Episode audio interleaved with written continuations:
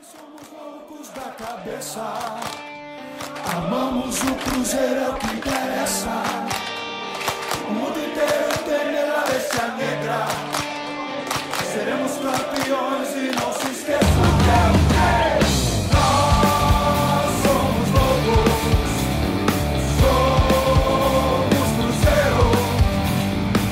Nós somos loucos, somos Cruzeiro.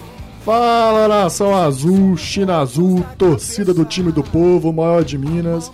Estamos começando o primeiríssimo Cruzeiro Rock Clube. Meu nome é Gustavo Kinski. E eu sou o Marcos Vinícius. Estamos chegando aí para representar a torcida celeste, a torcida ter mais uma voz aí para falar com o clube, para ser ouvida. E é esse o objetivo do nosso programa. Primeiríssimo, já temos aqui um convidado muito especial para falar com a gente. E vamos lá, solta a vinheta e vamos começar. Pode soltar então? Começa essa bagaça aí. É nóis.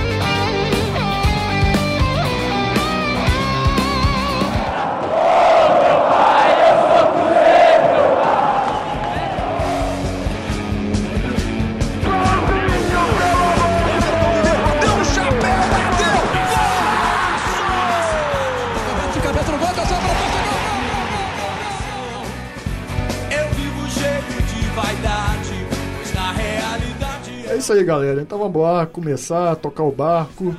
Vamos apresentar aqui, né, Marcos, o nosso convidado. Então, pode falar aí seu nome, seu bairro? Fala nação azul, aqui é o Gão, representante da torcida do povo, né, do maior time de Minas e o maior representante do nosso futebol mineiro, não só no nosso país, mas também no globo terrestre, porque em Minas, o primeiro, o primeiro a trazer títulos de expressão, o primeiro a trazer uma grande taça, que foi o primeiro campeonato brasileiro, e o primeiro a trazer uma grande taça internacional também, que foi a Taça Libertadores da América em 76. Mandou bem demais o Gão. Que isso, hein? Tamo junto, é nóis.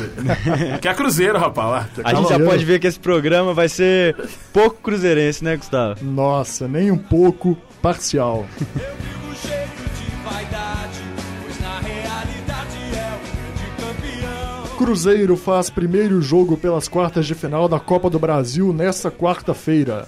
É, né? Vamos começar bem, por favor. Vem aí de uma, de uma sequência nada boa na- no Campeonato Brasileiro. Tinha. an- Anteriormente vinha de uma sequência boa, agora são quatro jogos sem vitória, três derrotas. Então, pelo amor de Deus, vamos, vamos dar início em Itaquera a uma nova fase. Em entrevista, Mano Menezes diz que, se necessário, dará prioridade ao Campeonato Brasileiro. Inadmissível. Não pode acontecer isso na história do Cruzeiro. São as duas competições. Time sub-20 estrelado confirma hegemonia na base e conquista o tetracampeonato inédito. E eu espero que essa conquista faça a gente aproveitar mais os garotos da base, né? Porque o que a gente vê recentemente é jogadores que ou jogam pouco ou não são aproveitados, enquanto, sinceramente, tem jogadores no time titular que, que comeriam um banco danado em alguns clubes para os nossos garotos aí da base. Só um, um parênteses aí, esse Kevin lateral direito aí deixava o Lucas no chinelo, viu? Ah, minha mãe deixava o Lucas no chinelo. Eu, canhoto, gordo do jeito que eu tô, deixo o Lucas no chinelo. Nossa, Valeu. coisa horrorosa. Sada Cruzeiro continua a preparação para o Mundial de Clubes e venda de ingressos teve início nesta terça. Olha, e o Sada Cruzeiro, com propriedade, é um dos maiores times do mundo. Nós temos dois campeões olímpicos, nós temos jogadores que realmente fazem parte de grandes elencos, em... entrariam em grandes elencos no Brasil e, sem dúvida nenhuma, vai com propriedade para poder alcançar mais um título mundial.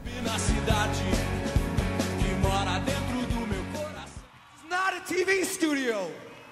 Josh, turn these lights out. It's a fucking rock concert. Ready to stand up.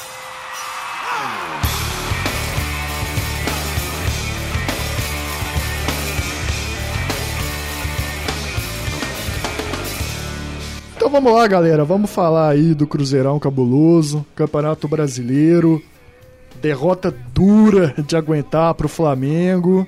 Próximo jogo difícil em casa contra o Grêmio. Começar aí, Gão. O que, é que você achou desse jogo no domingo? O Cruzeiro saindo na frente, tomando a virada em lances bobos. O que, é que você projeta aí pro restante do Campeonato Brasileiro? É, vamos então falar por partes agora, né? Copa do Brasil.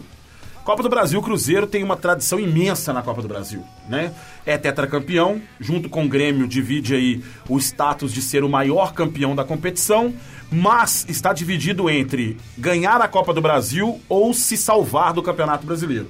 O que é inadmissível, tendo o time do Cruzeiro a estatura que tem, a representatividade que tem no nosso país, certo? É, a nação, evidentemente, não está satisfeita, mas eu acho que, com certeza, se o Mano Menezes souber organizar a equipe, porque, na minha opinião, eu acho que falta uma organização dentro do time nesse momento.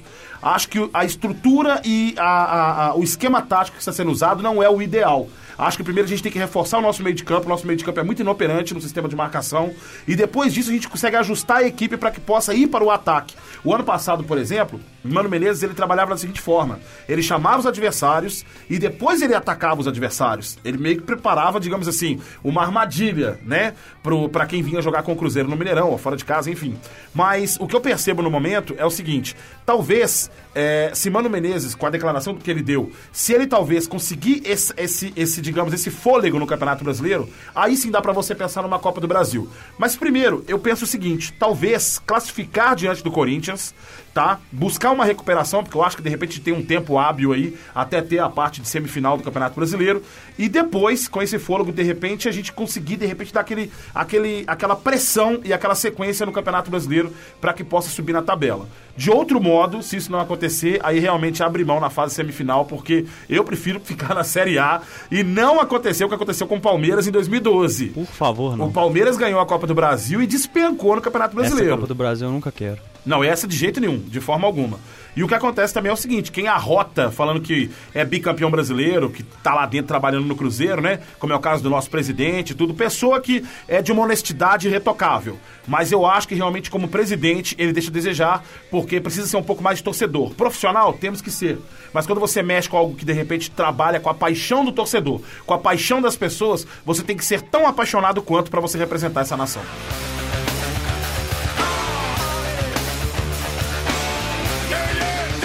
O jogo contra o Flamengo foi um jogo, eu diria, é, para a nação azul, sem dúvida nenhuma, ficar esperta com esse time, tá? E também para acender o sinal vermelho dentro da toca da raposa. Por quê? Porque muita gente, eu ouvi muita gente falando, ah, no primeiro tempo o Cruzeiro jogou bem, o Cruzeiro conseguiu controlar a partida, dominar. Ledo engano. Acho que o Flamengo, na verdade, dominou o Cruzeiro. Acho que o Flamengo teve o domínio da partida, a frieza necessária para fazer com que o Cruzeiro fosse dominado. Não concordei muito com as opções que o Mano levou a campo, tá? É, não concordo que essa é a formação ideal. Acho que temos que jogar sim com três volantes. Isso também não quer dizer que o time ele fique recuado e fique muito, fique muito defensivo. Acho que o time deveria ter realmente trancado a casinha, porque o time do Flamengo, ele é um time que, se você for olhar, ele é muito bem organizado, ele é muito bem estruturado, ele é muito bem treinado peça por peça, analisando, você tem o Diego e você tem o Paulo Guerreiro, que são grandes jogadores. Fora isso, você tem jogadores medianos para bons. Você não tem grandes atletas, assim, fenômenos espetaculares no time do Flamengo. É uma equipe realmente muito bem organizada. O que me preocupa, por exemplo, nesse sistema defensivo do Cruzeiro é que você tem realmente você tem o Diego organizando o jogo todo e fazendo com que o meio de campo do, do Flamengo ele se mobilize e se movimente. E o nosso meio de campo inoperante. Você tem, por exemplo, Paulo Guerreiro que recebe uma bola e você não pode deixar ele virar para frente do gol. Ah, mas foi sorte ele acertar aquele gol lá é, contra o Bruno Rodrigo. Amigo, um jogador da qualidade do Paulo Guerreiro, óbvio, evidente que uma bola daquela, certo? É sorte. O cara tem que, tem que ter sorte para aquela bola entrar. Mas ele vai tentar fazer aquilo. E isso está previsto, você sabe que ele vai tentar fazer aquilo. Então o Cruzeiro tinha que ter fechado a casinha, tinha que ter jogado com três volantes. Não acho que talvez Henrique e Ariel seja a melhor formação. Acho que não foram a melhor formação também para esse jogo, certo? E espero que o Mano Menezes possa acertar esse sistema defensivo para que a gente não possa sofrer é, como a gente tem sofrido nessas rodadas aí que infelizmente o Cruzeiro não tem mostrado a sua força.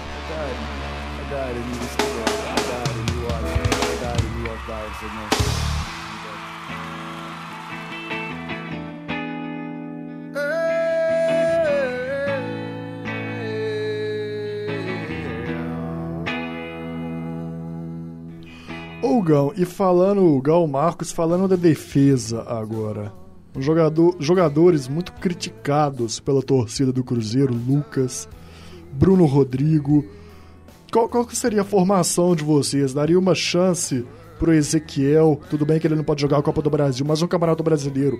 Colocaria o Ezequiel titular? Daria uma chance pros garotos da base? O Kevin, o Bruno Rodrigo na zaga? Manteria? Colocaria o Léo? Daria uma chance pro Fabrício Bruno? O Edmar também não é um exímio jogador, mas faz bem a, fu- a função dele. A defesa, como é que vocês montariam ela? Eu penso da seguinte forma: Bruno Rodrigo é, tem sido muito criticado pela torcida e realmente ele, tem, ele falhou em, em lances capitais, em lances que infelizmente era de responsabilidade totalmente dele. Mas a gente sabe da força e da qualidade do Bruno Rodrigo. Ele é o zagueiro tetracampeão brasileiro. Ele estava no tricampeonato, bem verdade que se lesionou em 2014 e Léo fez boa parte da campanha, jogou muito mais do que ele, né, em termos de quantidade, talvez não diria talvez em qualidade, mas também fez muito bem a função dele. É, então eu diria que talvez a nossa defesa ela tem sofrido muito só vou, só vou tirar o Lucas dessa, porque o Lucas, não, pra minha opinião, ele. Não vou nem medir palavras, pra mim ele é horrível mesmo, ele é ruim, ele é horroroso. O Lucas, pra mim, como não, como torcedor cruzeirense, eu saio até um pouco da, da minha função de cronista e comentarista esportivo. Pra mim, ele é horrível, horroroso. Agora é o Gão torcedor falando.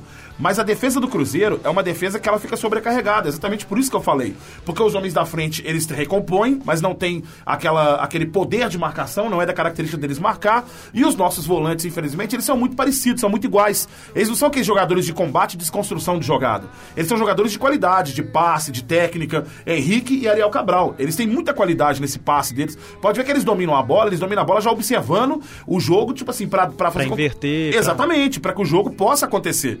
Né? Eles não são jogadores como o Romero, que desconstrói a jogada, como o Williams, que teve o ano passado. E desconstrói muito bem também. Tá? Então, pra mim, é mais uma sobrecarga do- da defesa do que propriamente uma, digamos assim, uma deficiência dela. Tá? Eu acho que nosso, nosso sistema defensivo ele depende de um todo no time para que ele possa funcionar bem. Claro, Manuel e Bruno Rodrigo, acho que eles são de uma qualidade espetacular. Repito, Bruno Rodrigo realmente pecou em lances capitais, mas acho que por uma questão de sobrecarga do que propriamente uma deficiência dele. É, complementando o que você falou, eu acho que o Romero, na verdade, é o volante mais completo que a gente tem, porque além dele ter essa, esse poder de contenção e de marcação, ele também sai jogando muito bem. Eu, particularmente, sou fã do, do Romero ali no meio de campo, mas ele também não pode jogar sozinho, porque não é nenhum é, Busquets da vida, pelo menos não ainda. Mas é o nosso Então, volante mais rápido também. Também. É nosso volante, né? exatamente, ele é o nosso volante que, que toda vez que ele tá em campo, você pode ver que o time do Cruzeiro, ele funciona muito bem no seu sistema defensivo, né? Vou voltar, por exemplo, no clássico que a gente jogou lá no Independência e ganhamos por 3 a 2 Dali Cruzeiro, é nós. Independência também é nossa. 1.800 calaram 17 mil, tá? Exatamente, era a minha próxima fala. Grande Gustavo, foi bom ter frisado e falado isso. Naquele 3 a 2 por exemplo, se você for olhar, primeiro, certo? O Romero, ele tinha uma função em que ele, por exemplo, ele cobria, ele jogava na frente da defesa, certo? Enquanto o time do Atlético atacava. Quando o Cruzeiro atacava, ele jogava quase que um primeiro homem de referência atrás dos, do- do- do- dos dois meias do Cruzeiro, né? No caso, o Alisson e a Rascaeta. Pra quê? Pra brigar por essa segunda bola ou pra pelo menos pressionar o time do Atlético pra que atrapalhasse de repente a organização na saída de bola deles. Ou seja, foi muito bem aproveitado nesse momento e hoje nós temos um jogador que é um verdadeiro leão de chácara e nós não aproveitamos. complementando a questão da zaga. Também penso da maneira que você, o Bruno Rodrigo ajudou a gente em momentos muito difíceis. É, vale lembrar que Dedé e Manuel nem sempre estiveram disponíveis e nem sempre estiveram em, em espetacular fase, apesar de espetaculares zagueiros, né? O Bruno Rodrigo é, foi campeão de 2013, foi campeão de 2014, apesar de ter jogado menos que em 2013, e sempre foi um zagueiro muito consistente, pelo menos nos dois primeiros anos dele no Cruzeiro.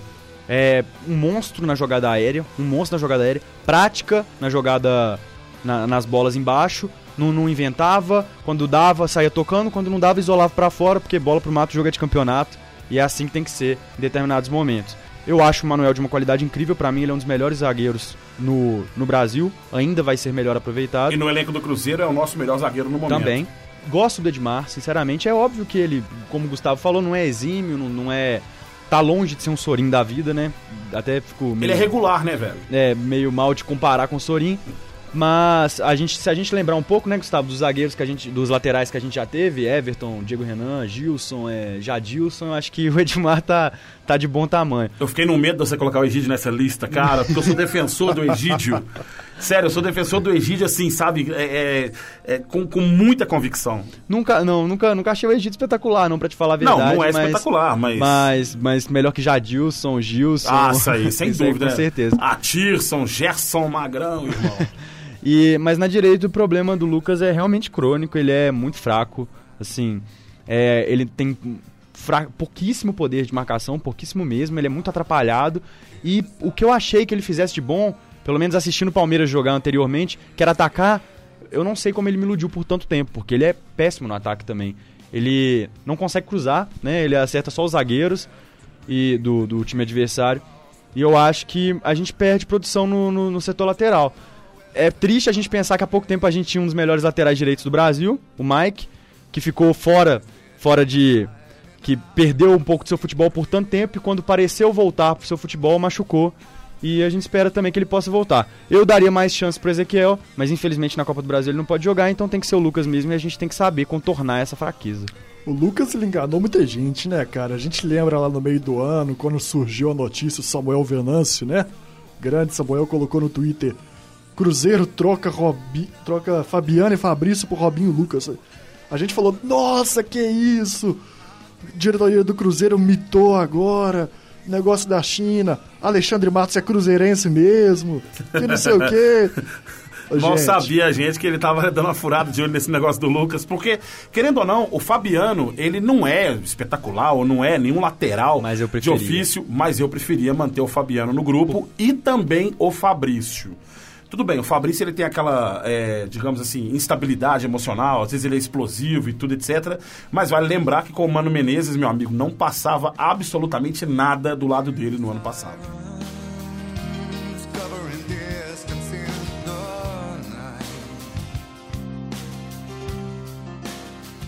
Amanhã tem Copa do Brasil, nessa quarta-feira. E a gente tem que pensar no adversário do Corinthians, a gente tem que pensar na questão do brasileiro, que nossa situação é muito complicada.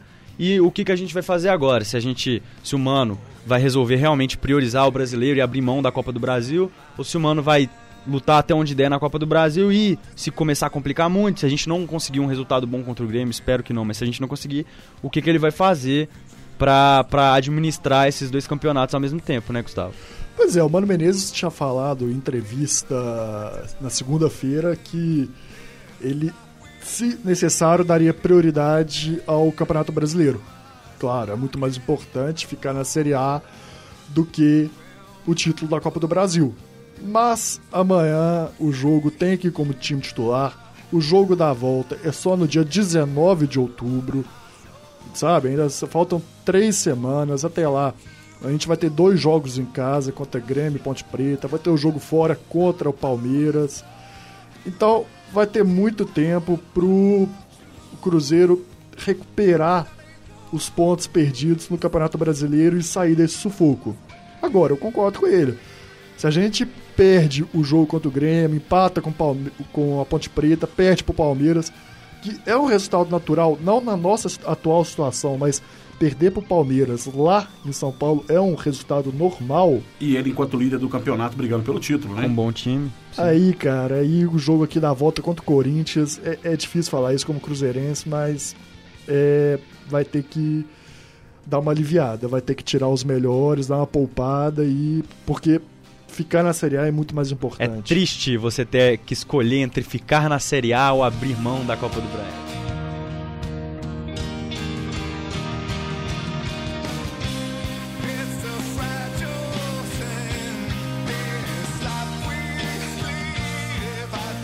E o Atlético só na final. Só na final que tem essa possibilidade. Ah, não, mas são ó, três coisas certas na vida, certo? A primeira é a morte. Todos nós vamos passar por ela. A segunda, que o Cruzeiro não vai cair. Pelo amor de Deus, Cruzeiro, não vai me dar um vexame esse ano e tirar esse, né, esse argumento bom de mim, não. O terceiro, que o Atlético não vai ser bicampeão de nada, amigo. Então, Achei Copa que do Brasil era eles que o não Ramon. Ábila vai fazer gol, mas ele, ele deu uma contrariada nesse... Nesses últimos jogos ele tá difícil, né? Ele tá querendo mudar um pouco essa Ele tá regra. difícil, ele tá difícil nos últimos jogos, isso é Eu acho, eu acho um absurdo o Cruzeirense falar que o Atlético não é bicampeão de nada. 2012 2013 foi cam- bicampeão mineiro.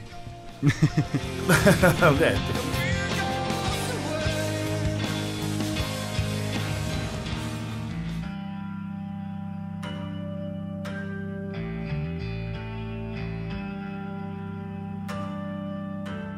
Então, Agora, por cara, onde eu tenho passado, Gustavo e Marcos, eu tenho falado uma coisa com todo mundo. Sabe o que eu acho que falta também dentro do Cruzeiro? Eu falei isso no programa do Cruzeiro, eu falei isso ontem na minha resenha com a Geral Celeste e falei isso na minha transmissão. Sei o que é. Falta torcedor dentro do clube do Cruzeiro. Falta um dirigente chegar na beirada do campo e falar assim: amigo, você lembra do jogo contra o Corinthians? Não quero aquela palhaçada de novo, não, tá? Vocês lembram? Colocar fogo nos caras, sabe? Ir lá incendiar o jogador. O jogador precisa disso. O jogador precisa ser incendiado, sabe? Como, por exemplo, você vai enfrentar um Atlético, cara, é clássico. Vamos lá, é clássico. É um campeonato à parte. Vamos ganhar dos caras. Entendeu? Vamos ganhar moral, vamos ganhar motivação. Acho que falta muito isso no Cruzeiro, sabe? Tipo assim, cobrança. Acho muito fácil você ser funcionário do Cruzeiro hoje em dia. A cobrança não vem de lado nenhum, certo? Então o que acontece é mais ou menos isso. Falta dirigente, torcedor no Cruzeiro que vá lá, coloque a cara a tapa e de- realmente puxa a responsabilidade pra ele e coloque o time de repente na frente de tudo e fala assim: amigo, aqui é Cruzeiro e vamos lá.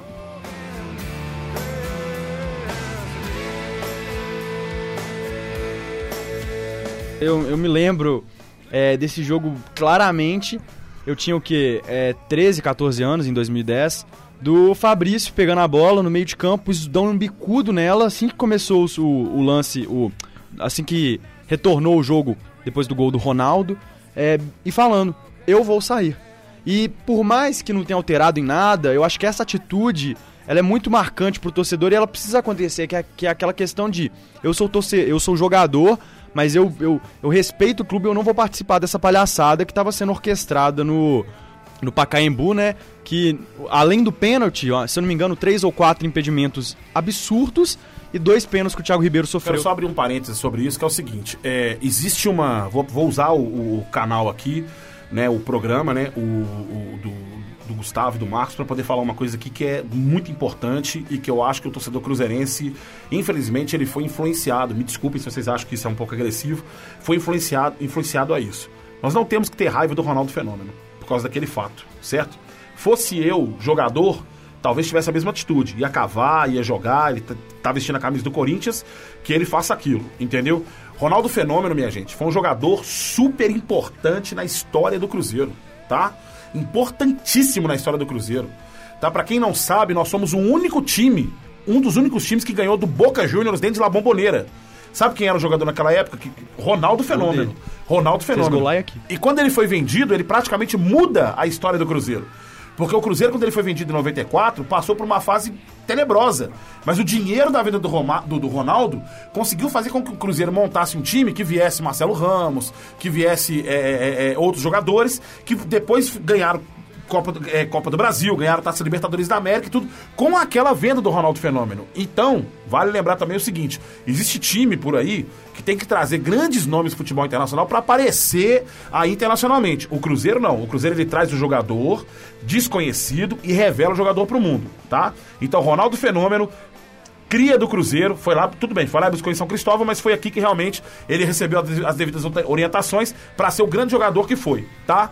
E aí, meu amigo, Ronaldo Fenômeno, que todo mundo conheceu, sem dúvida nenhuma, vestiu a camisa 5 estrelas, nós temos que nos orgulhar disso. Só pra não ficar parecendo que eu falei que eu, que eu tenho raiva do Ronaldo Fenômeno, Não, com certeza não. A minha- na verdade, todo o meu ódio daquela partida vai is- única e exclusivamente pro Sandro Meira Hit, porque é, uma- é um cara que eu nunca vou esquecer. Não, eu vou fazer só mais uma crítica aqui. O doutor Gilvan é muito bonzinho, né? Queria perdoar o Riascos, queria perdoar o Sandro Meira Hit. É. Daqui a pouco ele tá apoiando o Calil aí pra prefeito de Belo Horizonte. Toma cuidado, vocês vigiam não pra vocês verem.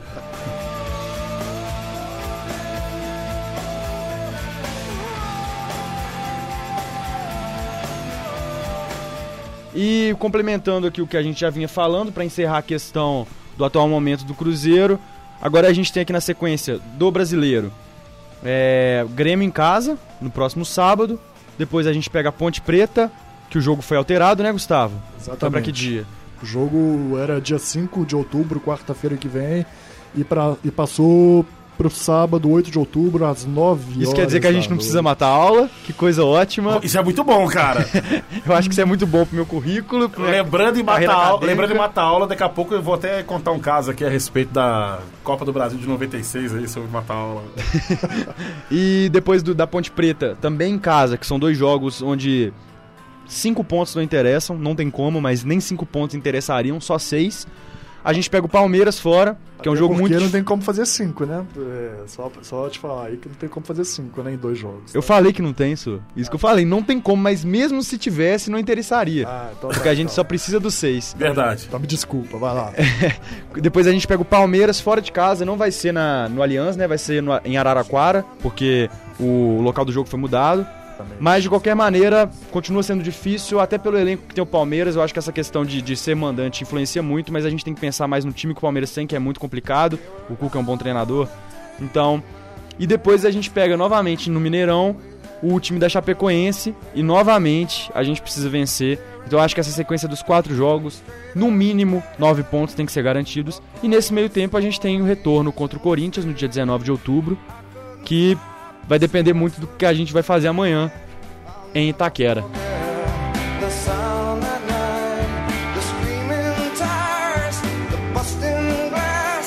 Gão, em 1996, quartas de final da Estava Copa do lá, Brasil. amigo, estava lá. Conta pra gente esse jogo, o placar, pra quem não sabe. Qual foi, Gão, mesmo? Nossa, que branco. 4 a 0 4x0. Lembra? Desculpa, desculpa, 4x0. E quem fez os gols? Que branco, Aí você tá de velho. sacanagem. Não, eu lembro, pera. Pera aí, Branco, pera, velho. aí, deixa, deixa ele falar. Não, não vou lembrar, bicho. Isso eu não vou lembrar. Palhinha, Célio, Célio Lúcio. Lúcio, Cleison e Nonato. Jogadores quase da mesma qualidade que o do nosso time de hoje. nem, se compara, nem se compara. Cara, sabe, sabe um negócio engraçado sobre isso? É... A gente tá, se você brincar sobre matar aula, né? Aqui. Eu, tinha, eu era recém-formado do segundo grau e tava começando naquela fase, tipo assim, sabe, vou começar a fazer cursinho pra faculdade, aquele negócio todo e tal, e tudo mais, etc. E tal, e meu pai falou comigo assim, ó, você vai pro cursinho ou vai pro jogo? Aí eu falei com ele assim, eu vou pro cursinho. Aí ele, acabou de perder, então, uma vaga no carro, tá? Você, não, pai, eu quero ir. Não, agora você vai pro cursinho. Meu pai era muito, ele era muito sistemático com isso, né, e tal. E aí eu mato aula, né, velho? Eu vou pro cursinho, mas não, entro no cursinho. Chego lá, os amigos falam, não, vamos pra Independência e tudo mais, etc. E naquele dia, Independência abarrotado, bicho, sabe? Tipo, a galera tava, né, e tudo. Aí consegui entrar. Consegui entrar e tudo. Já estava 2x0, 1x0 pro Cruzeiro. Já estava 1x0 pro Cruzeiro. E tal. Eu lembro disso. Na saída, com quem que eu encontro? De cara, com meu pai, né? E tal. E aí, aquela bronca fenomenal, né, amigo? E tal. Mas ele feliz com a vitória de 4x0 e tudo. Tá indo pra casa, moleque? Não, pai, eu vou tomar uma com os amigos ali e tal, não sei o que. É aquela bronca, tipo assim, é, seu, seu danado, mas o Cruzeiro ganhou, então tá tudo bom. É, né? Eu tinha, tinha, eu tinha 18 anos na época, brother. Entendeu? Então, tipo assim, era. Era aquela época que você tá. Tem responsabilidade com absolutamente. Tá começando a criar responsabilidade pras coisas, né? Enfim, mas foi um jogaço. O Corinthians naquela época tinha um time muito bom, né? Um time muito consistente. Né? Seria o nosso adversário dois anos depois, na final do Campeonato Brasileiro, em 1998, mas já tinha a base mais ou menos estruturada para aquele time que nós enfrentamos e infelizmente perdemos aquele campeonato. Marcelinho Carioca, Bernardo. Era um time muito bom, cara. Era um time muito bom. Só que a gente tinha Dida, né, velho? A gente tinha Marcelo Ramos. A, gente tinha dito que valia por um time só. Nossa, Dida era fantástico, cara. E no confronto de São Paulo, vale lembrar, o Corinthians venceu, só que por 3 a 2 e a gente ainda descontou com esses dois gols, né, com Marcelo Ramos e Roberto Gaúcho. Foi. Um, a- um dos ataques talvez mais marcantes que a gente teve. E vocês sabem que o meu maior ídolo na história do Cruzeiro é o Marcelo Ramos, né? O meu maior ídolo é o... Não tô falando que ele é o maior da história do Cruzeiro. Não, Não, é mas isso. eu, eu entendo. Muito, Né? muita- muitas pessoas que eu conheço falam que o ataque com Marcelo Ramos e Roberto Gaúcho foi mais memorável. Não, foi fantástico. Fantástico, fantástico, fantástico. Não tinha o que falar. Talvez porque nós conseguimos conquistar títulos de expressão e, e contra adversários e, e de formas im- muito improváveis, né, cara? Aquela Libertadores perdendo os três primeiros jogos, ganhar daquele time da Parmalat do Palmeiras, Em pleno Parque Antártica. pleno Parque Antártica. Então, 2000 com o São Paulo, claro que já era um time um pouco diferente, mas é, é- é nessa onda dos, da, dos anos 90, né? No, no primeiro ano de de 2000, Eu falo um negócio que as pessoas brigam comigo. Aquele time de 2000, que chegou na final contra o São Paulo, desculpem, tá? Aquele time era horroroso. Aquele time era muito ruim. mas isso valorizou O demais. do- essa- Exato, exatamente. Gente, o goleiro era o André. goleiro era o André. Você tem noção disso? Goleiro era o André. Eu não vi, eu, eu não lembro que eu era criança, mas me, me faz uma comparação só pra ter noção o que, que seria o André hoje. O Quem André seria? hoje, o André hoje seria. Deixa eu dar um exemplo pra você aqui, seria. O Aranha? Não, o o Aranha, perto dele é a seleção brasileira. o André hoje, ele seria. Ele seria tipo Gatti. Tipo o Gatti, tipo o Gatti. Mas o Gatti, ainda assim. O Gatti com- pegou um pênalti contra o com Atlético. uma deficiência. Não, é, mas o Gatti com uma deficiência, né? O, enfim, o André, ele, ele, ele era muito limitado. A gente tinha o Clebão na defesa, né? Que salvou ali a gente, né, quando já tava, já, já título praticamente garantido. gol, né? ele- Em cima do gol, ele tirou a bola lá, mas enfim.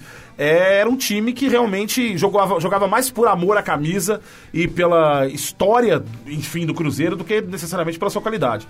Lembro que já estava 1x0 para o São Paulo, 1x0 para o São Paulo, e a torcida do Cruzeiro começou a gritar raça. Porque o time estava começando a entrar naquela monotonia Já e tudo, perdemos. etc. Isso. E aí incendiou e Fábio Júnior também é, é, brilhou naquela noite. Giovani foi. é, nunca achei o Giovani um jogador espetacular. Nunca achei espetacular, tá? Mas realmente aquele gol dele de falta, quando o Miller fala, chuta na barreira e ele E o obedece. mais legal é que eu, eu acredito que ele tenha tentado colocar embaixo da barreira.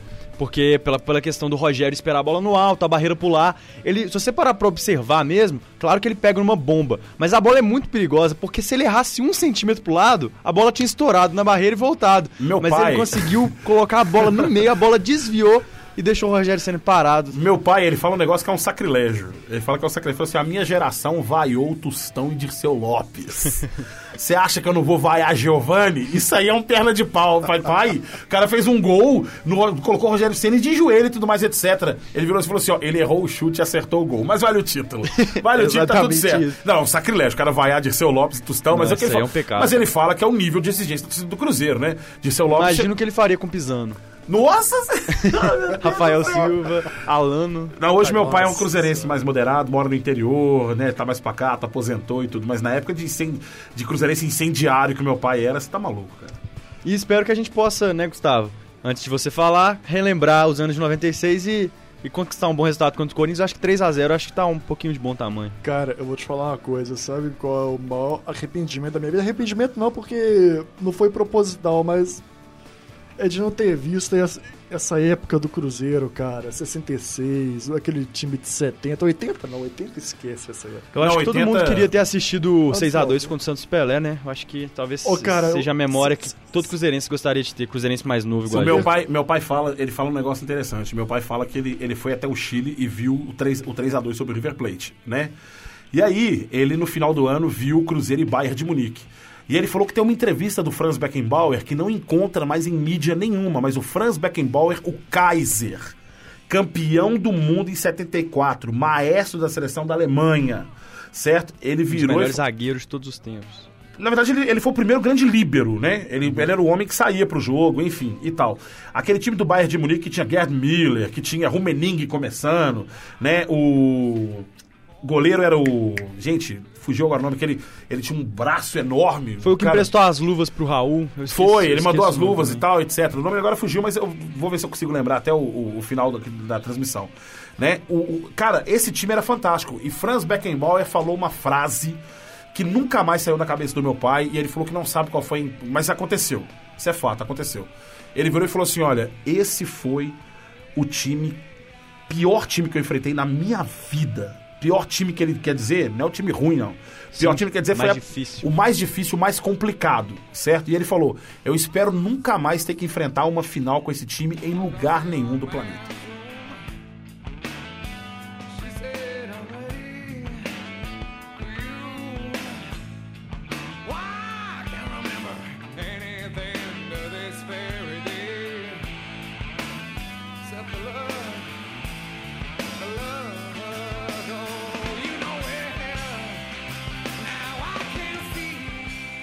Mas, Hugão, vamos mudar um pouquinho de assunto aqui, cara.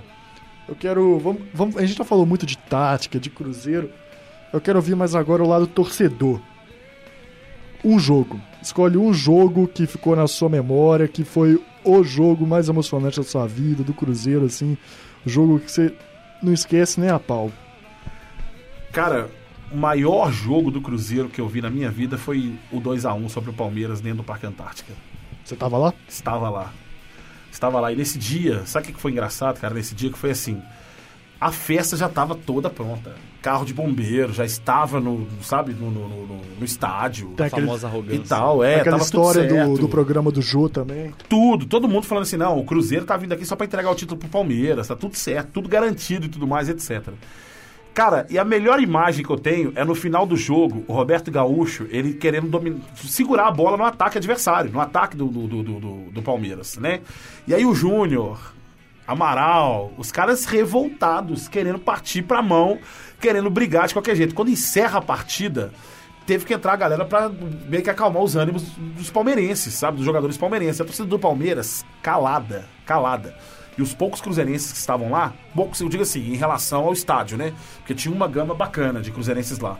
E tal, foi assim, uma festa que você não acredita. Pra mim, o maior jogo que eu presenciei estando em campo pela, na história do Cruzeiro. A torcida do Cruzeiro também tava calada ou tava cantando? Porque calado que eu falo assim, não acredito que isso aconteceu. Não, o que acontece é assim, é, naquela época tinha a charanga do seu Ald- Aldair Pinto, um dos maiores cruzeirenses que passou pela face da terra, né? Pra quem não sabe, Aldair Pinto, ele foi um radialista da, da década de 70, da década de 60, que levou o seu Jadir Ambrosio para poder cantar o hino do Cruzeiro no seu programa e adotou o Cruzeiro como seu clube do coração, né? E dali pra frente, ele, ele trabalhou na Rádio Tatiaia e saiu da Tatiaia, saiu inclusive brigado com um dos irmãos Carneiro, né, e tudo, enfim. E aí ele, ele, ele, ele virou torcedor de arquibancada. Ele tinha uma raposa de estimação. Ele tinha uma raposa de estimação na sua casa. De tão cruzeirense que é. E eu acho que às vezes falta também do Cruzeiro essa, essa digamos, esse reconhecimento do torcedor, sabe? Do seu verdadeiro torcedor. Aldair Pinto, o maior torcedor que pisou ness- nessas terras de Minas Gerais, o maior cruzeirense que esteve por aqui. Ele estava lá com a charanga naquele dia e a charanga não parava um minuto.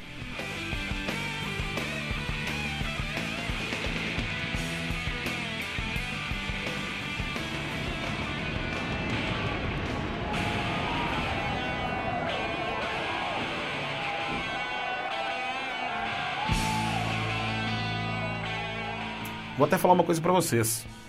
É, o Zé Carlos, que é o segundo jogador que mais vestiu a camisa do Cruzeiro, passa por um problema de saúde gravíssimo e severo. Certo? O Procopio fez até uma partida beneficente e tal e etc. E acho que o Cruzeiro podia olhar um pouco por ele, sabe? É um grande ídolo, é ídolo máximo da história do Cruzeiro. Nós temos, por exemplo, Vanderlei também, que hoje vende pipoca no Parque Municipal. Então, torcedor, torcedor cruzeirense, você que está ao alcance da nossa voz e tal, procura saber como estão os nossos ídolos, certo? Faça você a sua parte, você também é Cruzeiro. Por, máximo por mais que a diretoria do Cruzeiro talvez não faça por esses grandes ídolos, certo? Faça você que é torcedor cruzeirense, você também é Cruzeiro, você faz parte dessa história. Valorize nossos ídolos, procure saber como eles estão, se possível. Vai lá, dá um abraço, dá um carinho. Às vezes, ele nem quer a ajuda de você, ele quer só o reconhecimento de você ir lá dar um abraço, querer bater uma foto, para que ele possa relembrar dos grandes momentos, das grandes histórias que ele fez, as páginas heróicas e imortais construídas com tanto valor e com tanto amor por esses heróis da gente. Para os torcedores mais jovens que não sabem quem foi Vanderlei, foi simplesmente o ponta esquerda campeão da Libertadores de 76. Exatamente. Passa- jogou junto com o, Alberto, com Roberto Batata, que foi o homem que inspirou, talvez aí com seu falecimento naquela época, A a narração grande marcante. conquista. É. É. de Joãozinho, pelo amor de Deus, Joãozinho. E sabe Roberto Batata, um abraço aí na terra. E sabe o que é, que é o mais engraçado também, cara? É porque eu não lembro qual é o cronista esportivo que falou isso, depois a gente até tenta lembrar e. Eu também me esqueci. Enfim, que desse- ele, ele, virou, e- ele virou e disse uma coisa que foi interessante. Ele falou assim: olha, o Cruzeiro tinha que aposentar a camisa 7, senão a gente vai morrer de saudade. Quem tem que bater, tem que se afastar, tomar posição, meter um gringo com bola e tudo pra dentro do gol, bola. Adivinhe! Adivinhe, Joãozinho, pelo amor de Deus, Joãozinho! Você, Joãozinho, Joãozinho, façam que Roberto Batata lá no céu, abrace-o aqui na terra, Joãozinho. Neste momento eu me lembro de Roberto Ele que tanto lutou nessa Libertadores pelo Cruzeiro, faz o gol que o Brasil está comemorando.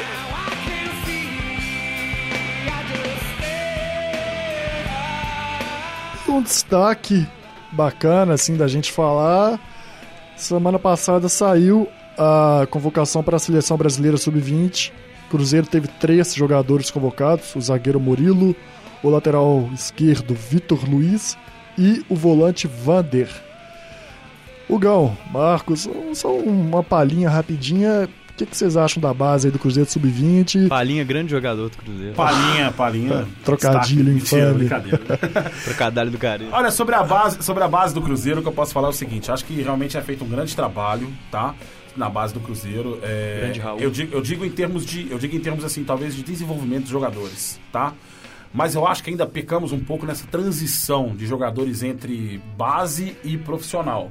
Porque a gente vê que jogadores que chegam, por exemplo, no profissional, é, salvo. A gente revela muito, a gente revelou, por exemplo, o Elber, revelou o Alisson, né? Mas em compensação revelamos também Alano, revelamos também outros jogadores que, né, Não dispensa queríamos ter comentários. revelado. Perfeito.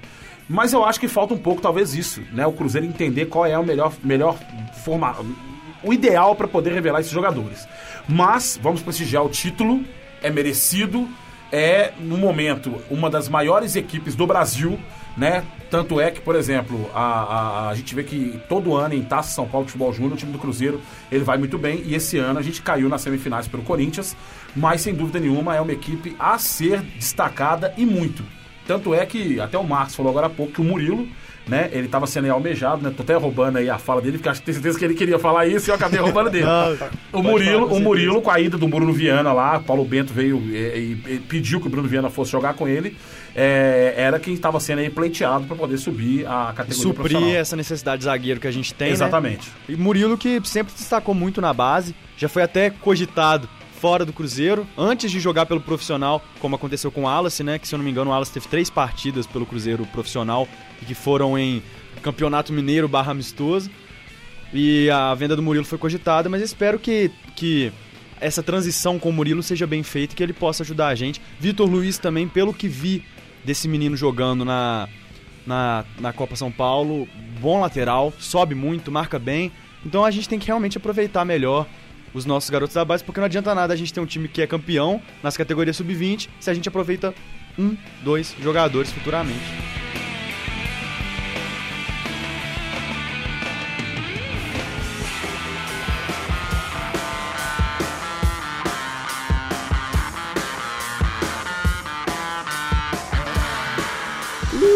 Pra mudando um pouco de áreas aí, saindo do futebol e para as quadras, vamos dar um destaque rápido, mas não menos importante, pro melhor time de vôlei do mundo. E segundo maior time de Minas. Porque o primeiro é o time de futebol do Cruzeiro, o segundo é o time de vôlei do Cruzeiro.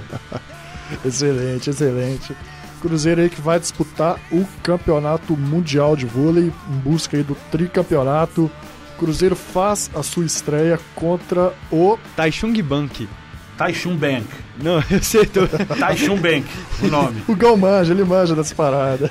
eu, de- eu deixei, deixei a deixa pro, pro Gão corrigir justamente porque tava ouvindo ali fora a conversa com o Gustavo, nomes, nomes asiáticos. É, tem É, é uma. como o Gão mesmo. Gosto, gosto de. de- da- da pronúncia, do, do, né, do dialeto que eles usam e tal. Não, foi, foi por brincadeira mesmo, porque Gustavão pediu arrego na hora de ler o nome. e É o Taishun Bank. cada nome mais complicado nessa fase, nessa fase de grupos do, do Cruzeiro. Mas Eu só quero que o Cruzeiro tenha atenção numa coisa nesse Mundial, certo? A gente, quando, quando nós perdemos, da última vez que nós disputamos, é, o Cruzeiro foi por causa de uma instabilidade emocional em quadra.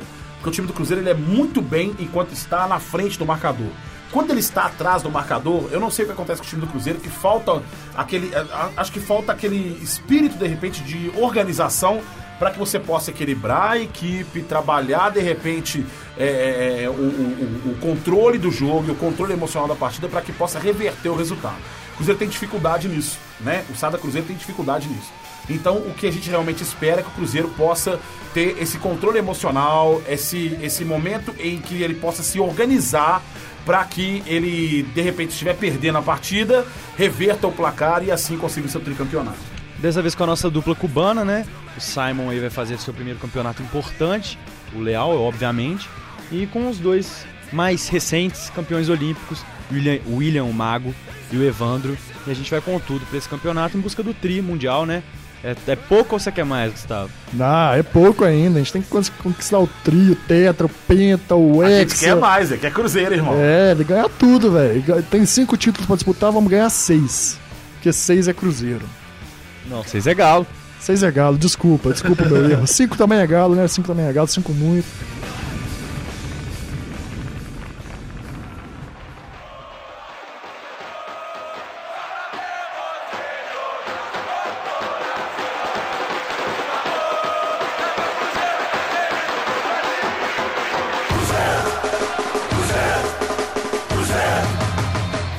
Isso aí, Gão. Ó, ô, o Gal, muito obrigado mesmo. Foi show aqui você poder prestigiar esse nosso primeiro programa. Foi realmente sensacional. Um cara que tem a voz do torcedor. Eu acompanho suas lives no Facebook. A do. Sem ser desse- essa última agora, a penúltima, você tava muito porra louca, você tava bebendo com seu amigo lá. É, com o Vaguinho. Cheguei em casa bêbado e minha mulher me bateu. Normal, faz parte. Ô, mas brigadão, deixa aí seus contatos, suas redes sociais aí pra galera te seguir. E brigadão mesmo, cara. Foi show. Antes de mais nada, Marcos e Gustavo, quero agradecer, quero agradecer também a PUC por ter me recebido muito bem aqui. Né? É, fico lisonjeado pelo convite e eu não costumo recusar nenhum tipo de convite quando as pessoas me chamam, principalmente quando é para falar do Cruzeiro. Seja onde for, faculdade, escola, rádio comunitária, é, para mim não importa se a mídia tem baixo, pouco ou longo alcance, não me importo com isso. Acho que a nossa voz tem que se fazer presente em qualquer lugar e principalmente ah, aonde ela for alcançada, a gente tem que conseguir, porque aquela pessoa que às vezes vai escutar ali, ela vai escutar uma verdade, uma coisa sobre o Cruzeiro que de repente pode marcar a vida dela. É o que eu penso, né? É a minha forma de pensar sobre isso. É, eu não tenho palavras para agradecer, só posso dizer muito obrigado a vocês por essa confiança. E quem tiver a fim de conhecer mais do Gão, só me conhecer, só me seguir nas redes sociais. O Instagram é arroba oficial, o Twitter é o, o arroba o Gão AE e no Facebook é o Gão, o Fanático Celeste, aonde aos domingos eu sempre faço uma live lá falando um pouco sobre a rodada, sobre a semana. Se não tiver rodada, eu falo sobre o que aconteceu na semana, pra gente poder ter um contato maior com a Nação Celeste. Então é isso aí, Hugão. Muito obrigado. É, a gente espera que seja a sua primeira e não última participação. Só logo, chamar. logo estaremos te Só chamando. chamar. Foi muito bom começar o programa com alguém que fala com propriedade, algum torcedor é, nato do Cruzeiro. E é isso aí, né, Gustavo? A gente volta quando? Cara, se tudo der certo, semana que vem tamo aí de novo. Semana que vem ou semana da semana que vem, estamos aí. Isso aí é com certeza, né, Gustavo? Isso, semana da semana da semana que vem, a gente tá aí também. Ah, um dia a gente tá aí. Mas, gente, Isso. muito obrigado. Valeu de novo, Gão. Um abraço e. Aqui é amanhã. Cruzeiro, irmão! Aqui é Cruzeiro, Cruzeiro! pô! Vamos lá! Simbora, Cruzeiro!